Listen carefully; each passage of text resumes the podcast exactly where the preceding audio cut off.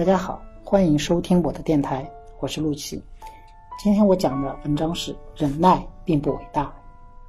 最近有个新闻说，浙江台州一位女士结婚八年就被家暴了八年，可她还在苦苦忍耐。到最后，凶残的丈夫居然说她鼻子好看，所以要让她没鼻子，于是把这位女士的鼻子给割掉。现在丈夫潜逃，女士深悔当初的忍耐。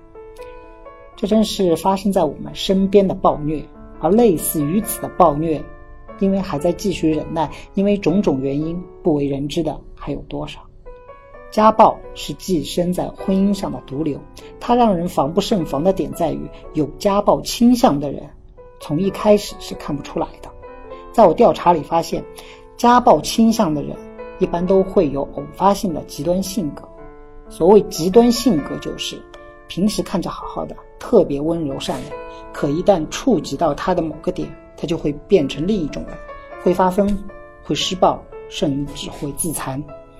极端性格的隐蔽性很强，你们谈恋爱的时候，只要不触及到，就一点也看不出来，往往会在同居一段时间或者婚后才会发现。所以啊，你永远没办法提前发现一个家暴的嫌疑者，等你知道了，你已经是受害者。人生真是一场伟大的抽签啊！你感觉到了吗？不要觉得这些事情和你无关，每个人都要有面对未知的勇气。所以，我们真正需要注意的不是怎么预防，而是万一遇到了家暴该怎么办。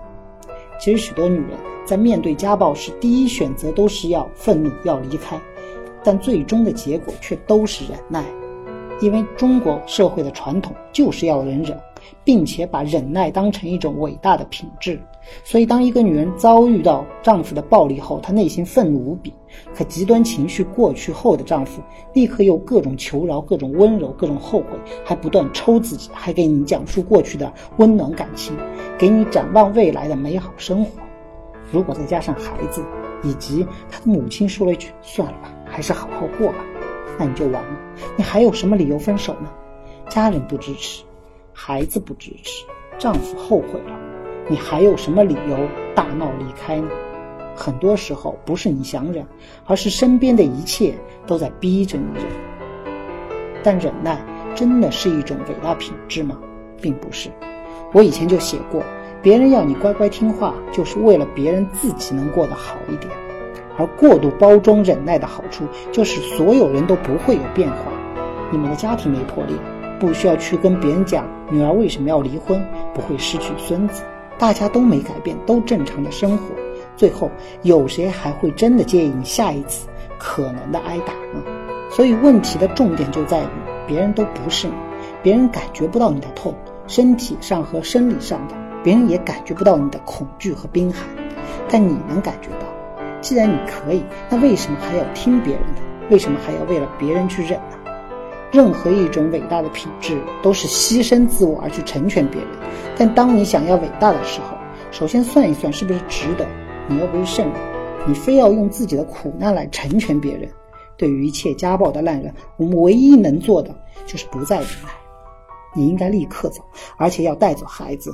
等你自己安全之后，应该把这个家暴的烂人公之于众，让所有人都知道他的所作所为，让所有人都懂得去防备他。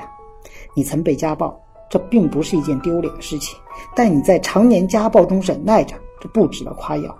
这种所谓的伟大，其实不过是自作自受。言尽于此，听听在你。感谢你的收听，我是陆琪，欢迎关注我的微博和官方微信。你的情感问题交给我来解决。